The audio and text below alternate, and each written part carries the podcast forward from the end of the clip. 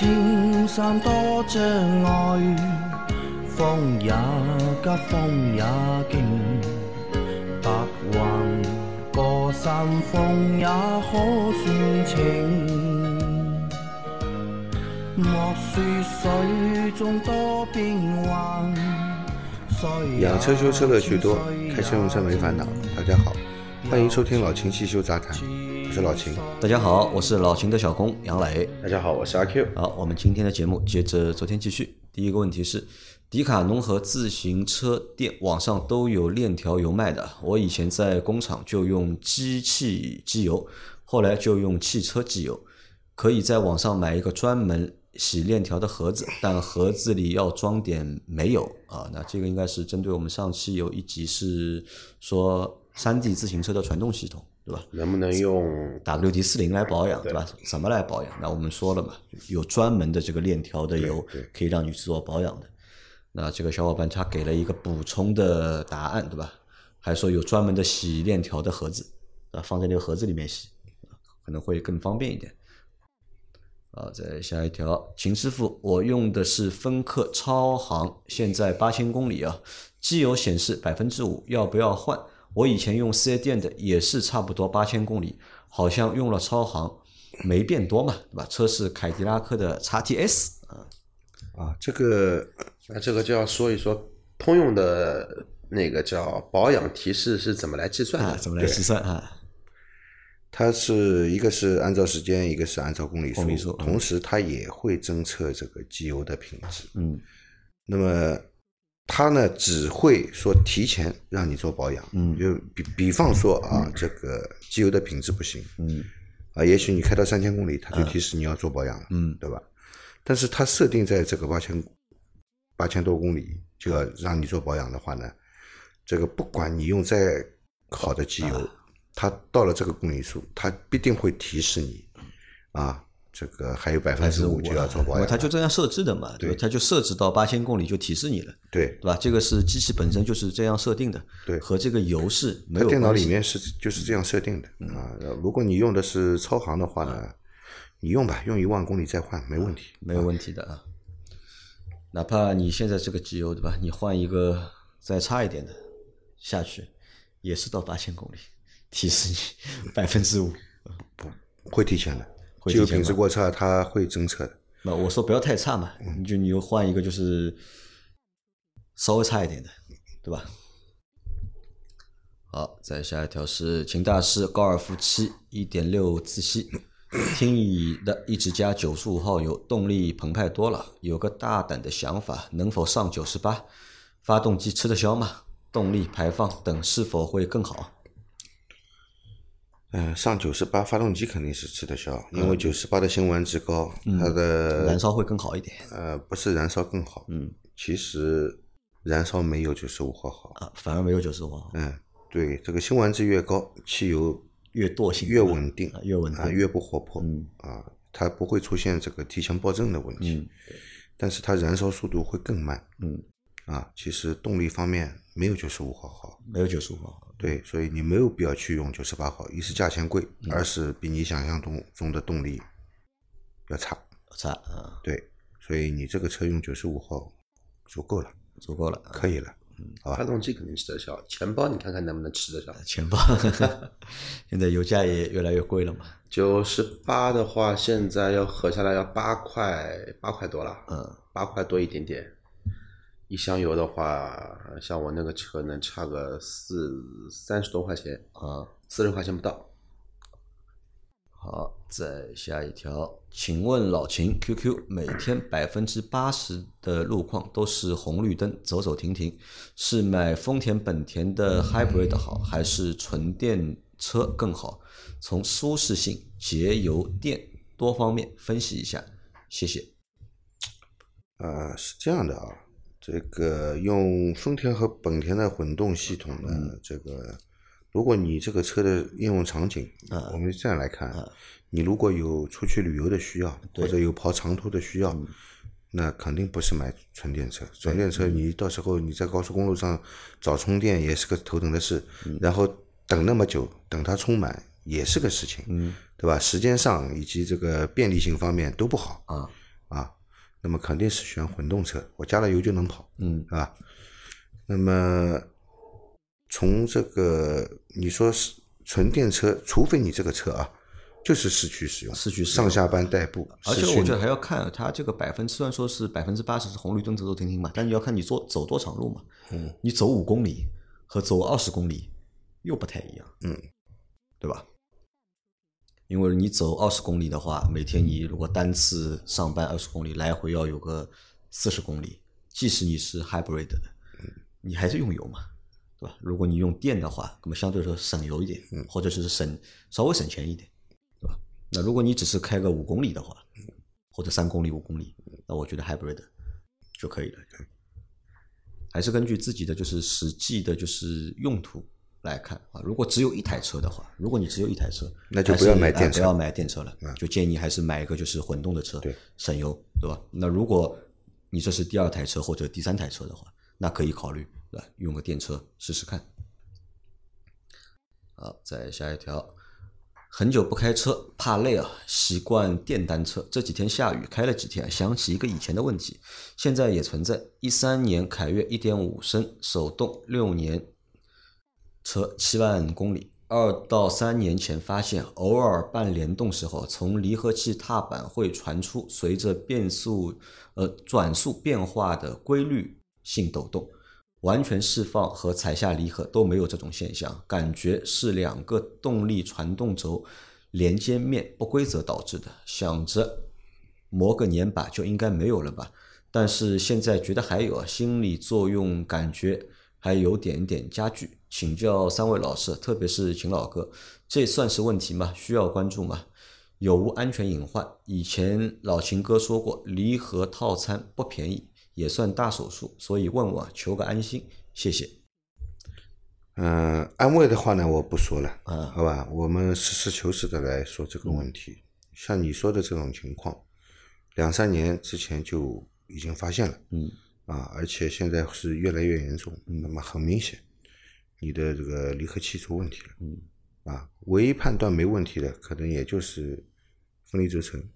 但是如如果你真的要换的话，三件套一起换分离轴承一起换了。嗯那个一般来说呢，像你说的这种现象，一般都是压板出问题了，啊，压板压不住，所以会有抖动，在半联动的时候就抖动。啊，会有抖动，好吧？还有一个可能就是这个离合器片，离合器片上面是有缓冲弹簧的，你的闪缓冲弹簧不行了，啊，不管是压板还是离合器片的问题，换起来都是三件套。三件套一对起换啊。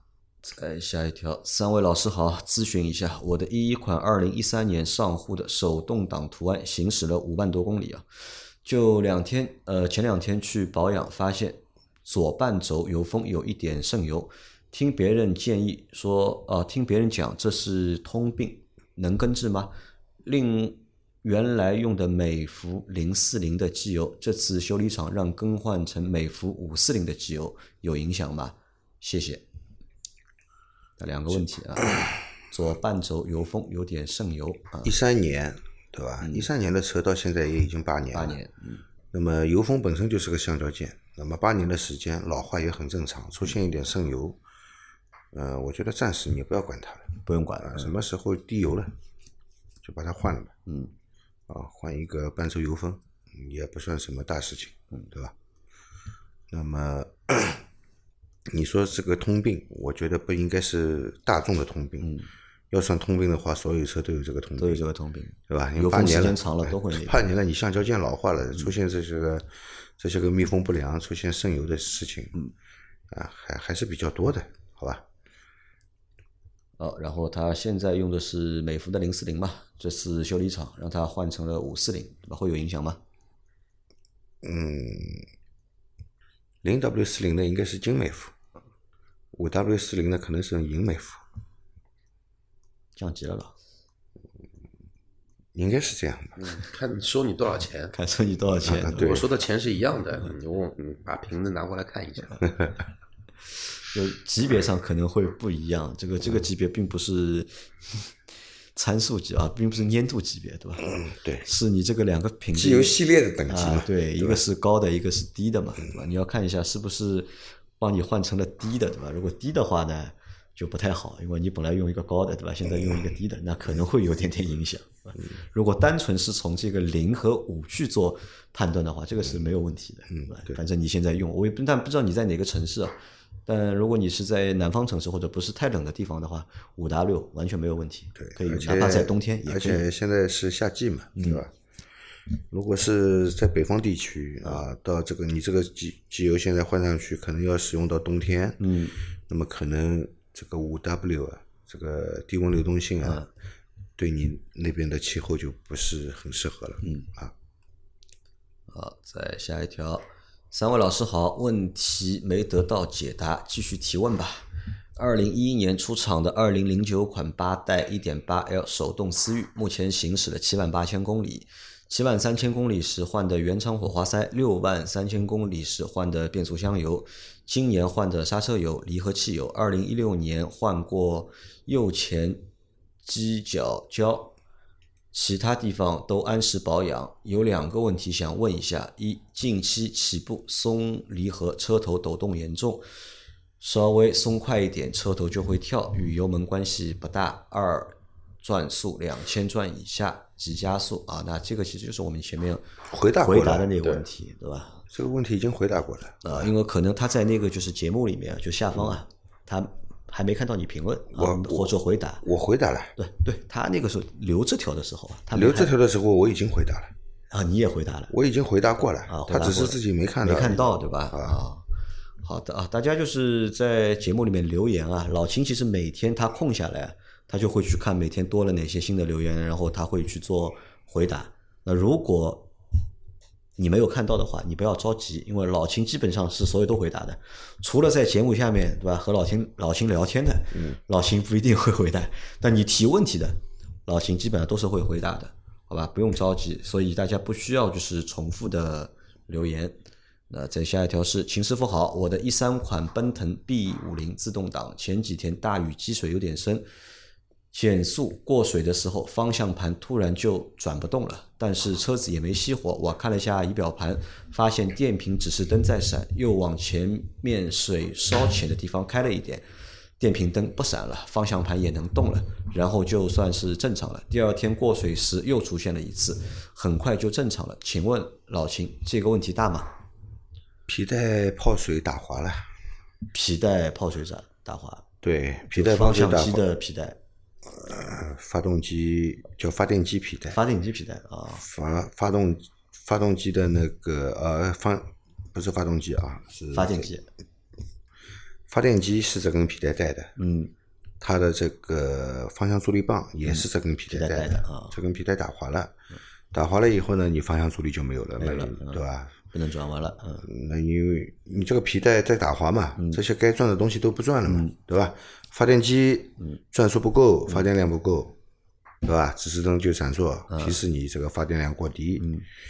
那个这个方向助力棒它是不不会报警的，嗯。但是给你的反应就是没有出力了，嗯。你打方向很累很重，对吧？那就是皮带打滑了嘛，遇到水打滑了嘛。嗯照理来说呢，这个皮带遇到水，一般遇遇到一点水是不会打滑到这么严重的，会打滑，但是不会打滑到这么严重。你这个问题呢，基本上可以认为是你的这个皮带老化了。皮带老化了以后呢，它那个会会延长，延长啊，延长了以后呢就造造成对这个张紧轮、自动张紧轮啊，张紧轮这个张紧度不够。那张紧度不够呢，那个皮带跟这些轮子的那个表面的摩擦力就不够了嘛，对吧？再加上一点水，好了，彻底打滑。所以你离开涉水路面，因为皮带一直在转，水会被甩出来，会甩干，啊，然后又恢复正常。那么照你这个情况来看呢，我建议你把皮带给换掉。把皮带换掉。对，那换皮带的话，就是张紧轮什么的一起换掉。一起换啊。对。好的，好，最后一个问题，秦师傅啊，请问我去年出的事故未结案，今年可以选择别的保险公司吗？对方要结案的时候是找现在的保险公司，还是找当时的保险公司？期待解答。呃，是这样的啊，你事故出出事故以后，你只要保险公司报过案，嗯，那么因为这个事故是在你这个保险的这个承保期内出出的事故，不管这个事故今年了得掉了不掉，哪怕到明年了，还是之前的那家，还是之前就是你在出事故的时候的这个承保的保险公司来了这个事故。啊，那么你现在之后这个买的保险公司是不是这一家？嗯，都跟现在的保险无关。嗯，啊，只跟事故发生的当时在承保期内的这个保保险合同有关。有关，嗯啊，就没有关系的啊。你换保险公司的话，你保险虽然过期了，嗯，你现在又新买了保险了，但是你事故发生这个风险发生是在这这份保险的这个承保期内，对吧？就是这份保险来赔。嗯，好的，没有关系，不用担心啊。好，那我们这期节目就先到这里。大家有任何关于养车、用车、修车的问题，可以留言在我们节目最新一期的下方，我们会在下周的节目里面一一给大家解答。我们明天再见，拜拜。拜拜。拜拜。